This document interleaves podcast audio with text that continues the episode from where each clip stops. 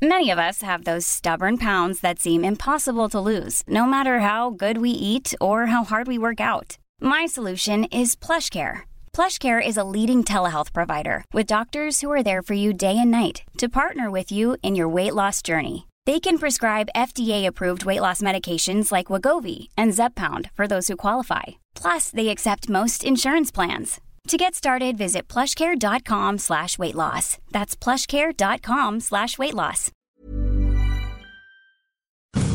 Economía pesada.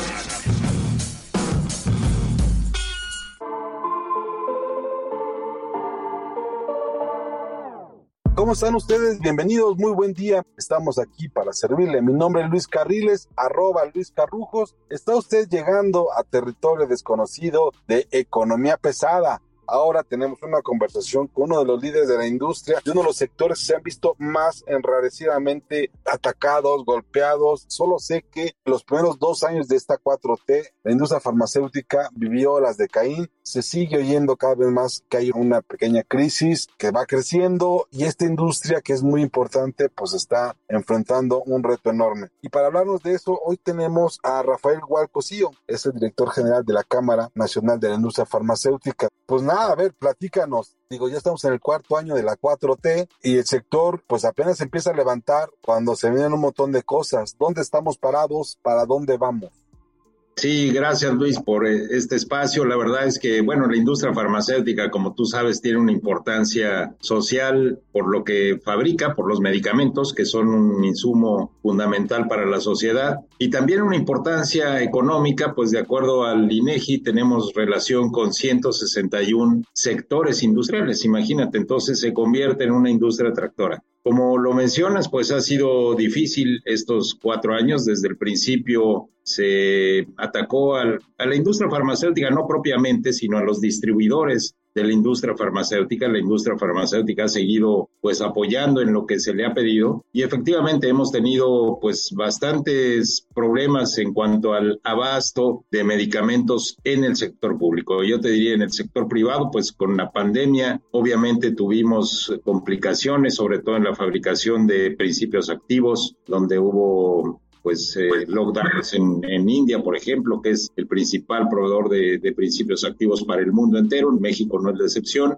y desde luego pues las complicaciones en la cadena logística a nivel mundial, ¿no? Entonces, estas dos situaciones pues obviamente provocaron algunos desabastos puntuales en el mercado privado, pero siempre el mercado del sector público pues es el que ha padecido por diferentes decisiones que han complicado el abasto de medicamentos, ¿no? Desde las propias adquisiciones y sobre todo, y es un punto muy importante, la parte de los operadores logísticos o distribuidores que pues esos fueron los que fueron realmente satanizados al principio. Eh, se hablaba de industria farmacéutica, pero después ya se aclaró que no eran la industria, sino la concentración que había en los distribuidores de productos farmacéuticos para el gobierno. Los nuevos distribuidores pues no han cumplido o no tienen las capacidades que se eso voy, no mejoró eso, o sea, satanizaste a los tradicionales y quisiste inventar una nueva generación y no dio el ancho. Es correcto, o sea, todavía tenemos eh, además una descoordinación porque UNOPS era el que compraban, que eran licitaciones tardías eh, e incompletas y no tenía nada que ver con los operadores logísticos, que esos dependían del INSABI. Entonces, estábamos hablando de una cadena partida y como bien lo mencionas, pues estos nuevos operadores logísticos desde el principio no han tenido las capacidades que se requieren para tener un abasto suficiente, oportuno, ni siquiera para recibir los productos, o sea, ya no digas eh, entregarlos en todos los puntos que se requieren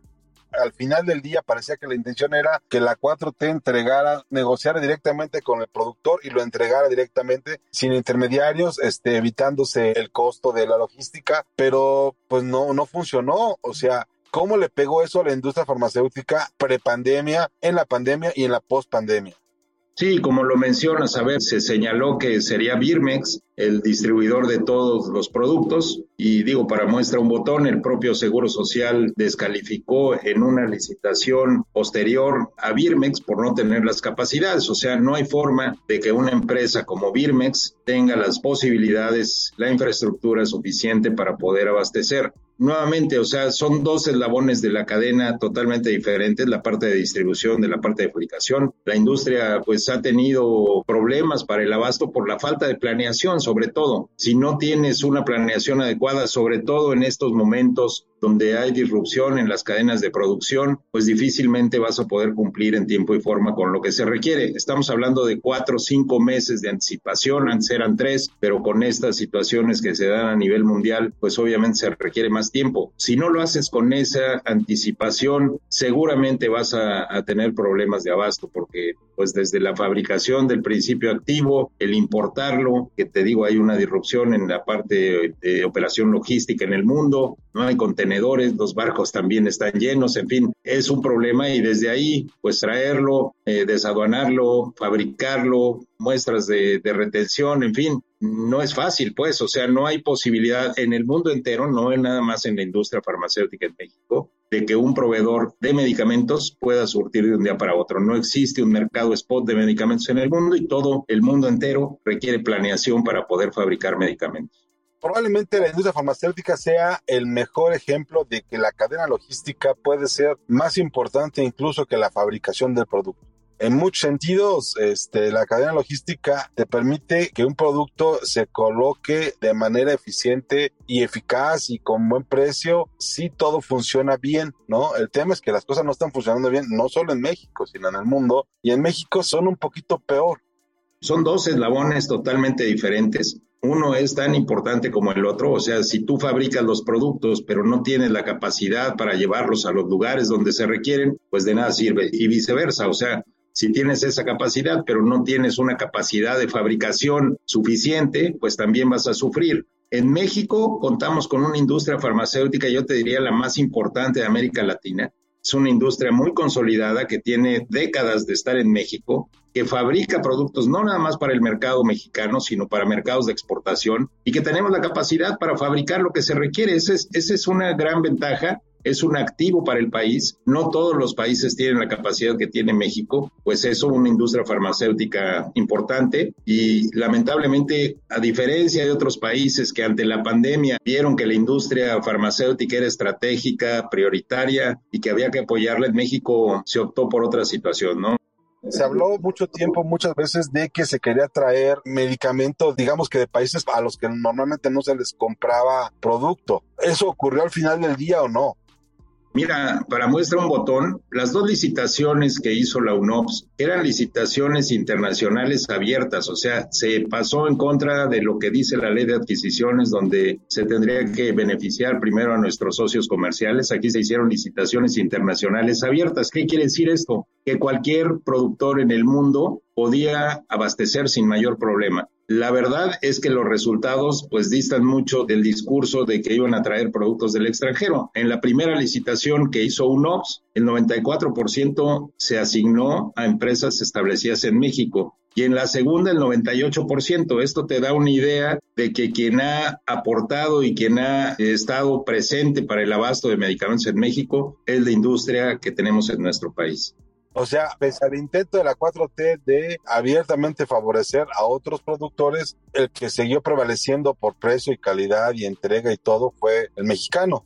Totalmente, o sea, y es que tenemos una industria realmente muy competitiva con altos estándares de calidad. Y esto pues obviamente aunado a la falta de planeación, pues los que estamos aquí en México tenemos mayor capacidad de reacción. Por eso es que no, no hay una competencia real de, de empresas extranjeras en nuestro país. O sea, México es altamente competitivo, tan es así que te digo, exportamos a Centro, Sudamérica, Europa, Estados Unidos, en fin. O sea, México realmente cuenta con una industria capaz que puede producir lo que se requiere para el país.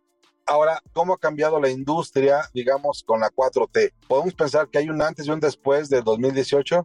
Sí, yo, yo te diría que como industria no hay un cambio radical, desde luego se tuvo que adaptar a estas nuevas condiciones donde, pues si antes llevábamos a cabo una licitación consolidada donde se cubría prácticamente el 90, vamos a ponerle 85% de las necesidades del país en esa licitación donde realmente era transparente, observada por la OCDE, por la OMS, obviamente testigos sociales, en fin, muy transparente, esa licitación se perdió y obviamente la industria se tuvo que adaptar a estas licitaciones que señalaba de la UNOPS y sobre todo a adjudicaciones directas, que ese es el signo de esta administración, o sea, el 82% de las compras se lleva a través de adjudicaciones directas, lo cual es lo más ineficiente y poco transparente que te puedas imaginar. Entonces, eh, ese es un problema al cual se ha tenido que adaptar la industria, obviamente abastecer con poca planeación, eh, cubriendo los mínimos y estoy hablando exclusivamente del mercado del sector público. En el mercado privado prácticamente se tuvo un incremento como parte o como consecuencia de esto que señalo. Al haber desabasto en el sector público, mucha gente migró al sector privado, obviamente incrementó la demanda del sector privado y esto provocó algunas disrupciones, algunos faltantes momentáneos, si tú quieres, que después se ajusta, pues, pero a final de cuentas, estos son los problemas que hemos tenido que enfrentar como industria. ¿Qué tal ha crecido la industria en estos cuatro años? Yo te diría, en el mercado privado el crecimiento fue extraordinario considerando los años anteriores. Se creció al 14%, casi al doble de lo que se crecía. Y en el mercado del sector público, pues la industria ha tenido que vender menos por esta falta de planeación, porque no, no le compran. Pero pues esto mismo ha provocado que la industria tenga que vender a, mayores precios, porque no es lo mismo negociar toneladas de principio activo que cientos de kilos, o sea, por economías de escala, esto provoca, pues eso, ¿no? Un incremento de precios en el gobierno donde no ha habido ahorros, por más que se diga, por esta situación, ¿no? Y eso sin considerar los costos de la distribución que antes estaban incluidas en los precios que se daban en la licitación y que ahora, por las condiciones en que se lleva a cabo esta licitación, donde por un lado se compra el fabricante y por otro lado se licita la distribución, pues son costos ocultos que desde luego también no se han considerado, ¿no? La industria, como te digo, pues ha abastecido en lo que se le ha pedido en las condiciones difíciles en las que se han dado estas adquisiciones cuando habla del sector público y hablamos de que dejó de vender o dejó de comprar medicinas y demás, y por el lado del sector privado crecieron 14%, que es un montón, pero la pregunta sería, ¿cuánto cayó la compra del sector público? Mira, en unidades, yo te diría, en 2018 teníamos un mercado balanceado donde el consumo de todo el país eran 3.600 millones de unidades de cajitas de medicamentos, cualquiera que sea esta su presentación, puede ser jarabe, puede ser tableta, cápsula, lo que sea. Estamos hablando de 3.600 millones de unidades, donde 1.800 millones correspondían al sector público, 1.800 millones correspondían al sector privado. Lo que estimamos que ha sido, digamos, la falta de, adquisiciones por parte del gobierno ronda alrededor del 30%. Obviamente no hubo un crecimiento directamente proporcional en el mercado privado porque no todas las personas que antes tenían la posibilidad de adquirir los medicamentos en el sector público pueden migrar al sector privado. La propia ENIC, esta encuesta nacional de ingreso-gasto de los hogares, señala que aumentó el gasto de bolsillo en un 47%. Imagínate nada más, o sea, se perdieron 30% de las unidades en el gobierno y creció 14% el mercado privado. No es directamente proporcional porque la gente no tiene capacidad para adquirir todo lo que antes tenía en el gobierno. O sea, sí le pega pues directamente al bolsillo, al consumidor, al enfermo.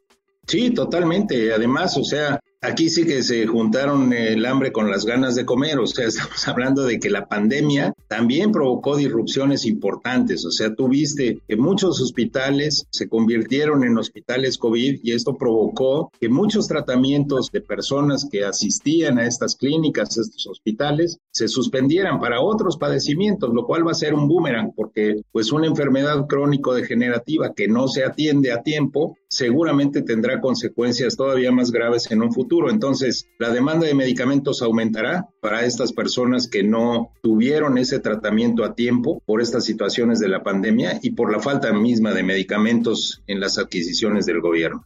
¿Qué se podría hablar de una crisis en la industria farmacéutica? La verdad es que quien sufre todas estas consecuencias es el paciente. No se ha puesto al paciente en el centro. O sea, pareciere que no es tan importante para, para esta administración el que se tengan los medicamentos en tiempo y forma. Hemos eh, obviamente hecho todas las propuestas que te puedas imaginar para buscar un abasto oportuno, empezando por la planeación, donde les hemos dicho que es importantísima tener estos tiempos para poder abastecer. Y yo te pongo como ejemplo las licitaciones que se han llevado a cabo. O sea, la primera licitación que hizo esta administración en 2019 a través de la Oficialía Mayor de Hacienda se dio el fallo el 29 de junio para surtir a partir del primero de julio. Pues eso es imposible. La segunda licitación, el fallo fue el 26 de diciembre para surtir a partir del primero de enero. Y así han sido las que inició UNOPS, la hizo en febrero, dio el fallo en junio, entonces perdimos un semestre en esa condición y obviamente el fallo dándolo el 30 de junio para el partir del primero de julio pues también es complicado y la segunda licitación que hizo UNOPS, aunque les habíamos dicho esta situación de que necesitábamos planeación, pues sucedió lo mismo, se hizo en febrero, se dio el fallo en este junio de 2022 y nada más para el segundo semestre de este año. Ya por los anuncios que dio el propio Insabi, ya no vamos a, tener la licitación de un UNOPS de aquí en adelante. Ya lo hicieron a un lado. Ahora va a ser el propio INSABI quien lleve a cabo la licitación. Y está licitando para dos años cerca de 2.075 millones de unidades, cuando te digo que el consumo era de 1.800 millones de unidades por año. O sea, ¿compra por adelantado o cómo? Sí, o sea, la licitación a la que está convocando el INSABI es para los años 2023-2024 y son 2.075 millones de unidades, cuando anualmente se consumían 1.800 por año. No le va a alcanzar. Pues no va a alcanzar, o sea, esto, va, esto deja un espacio importante nuevamente para adquisiciones directas, estimamos una descoordinación entre los diferentes institutos, el propio INSABI, para saber cuál es la demanda. Y pues eh, eso es lo que estamos enfrentando, ¿no? Ya estamos en octubre, todavía no está la licitación, es complicado. Está pidiendo para dos años 115%, ¿no? Pues sí, esa es la cruda realidad lo hemos externado por todos lados. Pensamos que además, o sea, si no hay una planeación, imagínate las complicaciones que existen en este momento en el mundo ya nada más para transportar los productos, ya olvídate de que si hoy me dices necesito tantos millones de piezas de paracetamol, yo tengo que ir con mi proveedor de materia prima y pedirle que fabrique ese paracetamol. O sea, los medicamentos tienen caducidad. Yo no puedo tener almacenes llenos de medicamentos a ver si me los compran. Igualmente las materias primas, o sea, el fabricante de materias primas no es que fabrique ad libitum a ver quién se lo compra. O sea, todo es bajo, bajo contrato. Y esto es quizás lo que no se ha entendido, ¿no? O sea, pensaron en que iban a salir al mundo y había almacenes llenos de medicamentos por si México lo requería pues no es así, o sea, todo requiere planeación y si me apuras tantito, además era pago por adelantado para que te lo fabricaran, ¿no? Cosa que, en México pues no sucede. Aquí, este, en algunos casos todavía tenemos adeudos importantes por parte de UNOPS, por parte de INSABI, que no se han solucionado, ¿no? Ahora con esta situación donde hacen a un lado a UNOPS, pues obviamente la incertidumbre crece sobre cómo se va a llevar a cabo la finalización de estos contratos con UNOPS. Pero finalizar UNOPS, o sea, que se acabe la intermediación de UNOPS es bueno de alguna forma. Había quedado de ver muchísimo.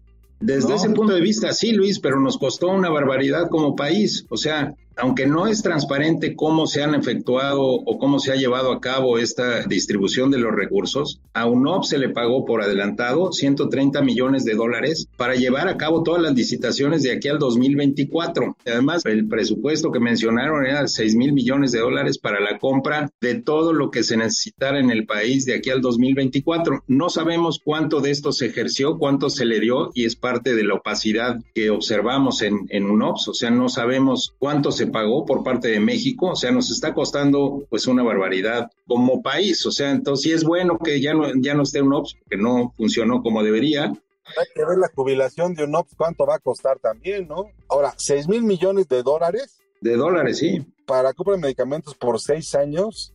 Sí, bueno, eran cuatro años. Pero el tema es, no se llevó ni dos. Así es, estuvo dos años, empezó en 2021, hizo licitación para 2021 y 2022 y se acabó. O sea, ya, ya le faltaron dos años de los cuatro en los que se supone iba a participar. Como tú dices, es bueno porque ahora nos tendremos que sujetar a la ley de adquisiciones, o sea, INSABI tendrá que sujetarse a la ley de adquisiciones de México. La UNOPS tenía inmunidad diplomática y podía aplicar sus propias reglas que eran poco transparentes y pues ahora con INSABI tendríamos mayor certeza jurídica. Desde ese punto de vista es bueno que UNOPS ya no esté, pero pues nos ha costado muchísimo como país a la UNOP se le paga una lana para que haga la licitación como agente, ¿no? Haz de cuenta, como tu intermediario. Luego, también a ellos se les paga el producto. Sí, o sea, el, mecanismo era UNOPS hacia la licitación, que te digo, la primera licitación fueron 1.180 claves, de las cuales asignó 560, y la segunda licitación ya nada más le dejaron 360, de las cuales licitó o asignó nada más 306. O sea, ahí ya teníamos unos gaps importantes. O sea, de hecho, en la primera licitación de UNOPS, eh, el propio INSABI mandó un oficio a todos los institutos de sálvese quien pueda, o sea, de decir, compra como puedas y a quien puedas, porque no va a haber producto de aquí a junio. O sea, al final del día salió más caro el caldo que las albóndigas, la austeridad republicana salió peor. Sí, pues sí, la verdad es que fue un, digamos, un intento fallido pero que costó muy caro, ¿no? A final de cuentas. Y al final esto de, de, hacerlo a un lado, pues es un reconocimiento de que no cumplió con las expectativas que se tenían por parte del gobierno. Nosotros siempre desconfiamos de esta situación, pero bueno, no hay mucho diálogo y la verdad es que pensaban siempre que, que estábamos diciendo cosas porque teníamos algún conflicto de interés, pero no, no era así. O sea, vamos, era la crónica de una muerte anunciada. Oye, y aunque hubiera tenido conflicto de interés, pues sí, pues sí, hay un problema aquí, o sea, hay un conflicto de interés, sí, claro, pero hay un problema, o sea, aún con el conflicto de interés había un problema muy claro y muy definido, ¿no? No había este, vuelta de hoja. Faltaban medicamentos, el paciente no estaba en medio y se estaban comprando la mitad de todo, ¿no? O sea, imposible. Totalmente. Y lo malo es que te digo, no había un diálogo pues así para decir las cosas, eh, vamos, para que nos hicieran caso sobre lo que les estábamos diciendo yo quiero terminar con eso. Decías, no había con quién hablar este desastre y ahora hay con quién hablarlo. Pues mira, yo te diría, se han mejorado los canales de comunicación, sobre todo con Insabi, y esperemos pues que por lo menos se tomen en cuenta estas situaciones, ¿no? Una cuestión muy importante es la cuestión de, siendo una licitación bianual, que tengas un, una vía de escape con los precios, o sea, si vendes lo que vendes en este momento, hasta botellas de agua, no puedes mantener el precio dos años, no sabes qué va a pasar con la devaluación, con la inflación, con muchas cosas, o sea, no hay forma de que tú vendas plastilina al mismo precio durante dos años.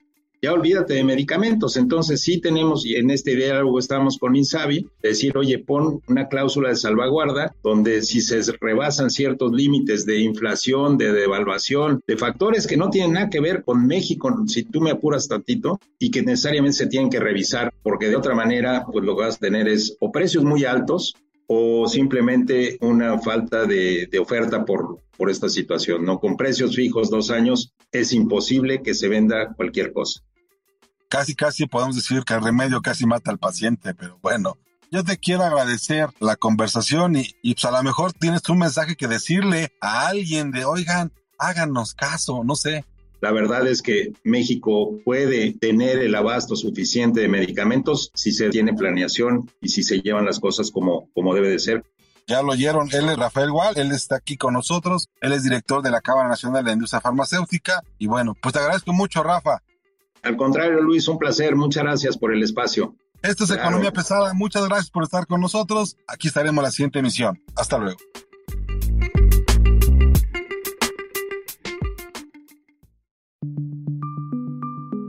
Esta es una producción de la Organización Editorial Mexicana.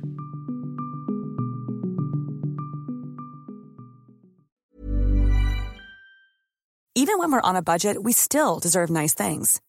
Quince is a place to scoop up stunning high-end goods for 50 to 80% less than similar brands. They have buttery soft cashmere sweaters starting at $50, luxurious Italian leather bags, and so much more. Plus, Quince only works with factories that use safe, ethical, and responsible manufacturing. Get the high-end goods you'll love without the high price tag with Quince. Go to quince.com/style for free shipping and 365-day returns.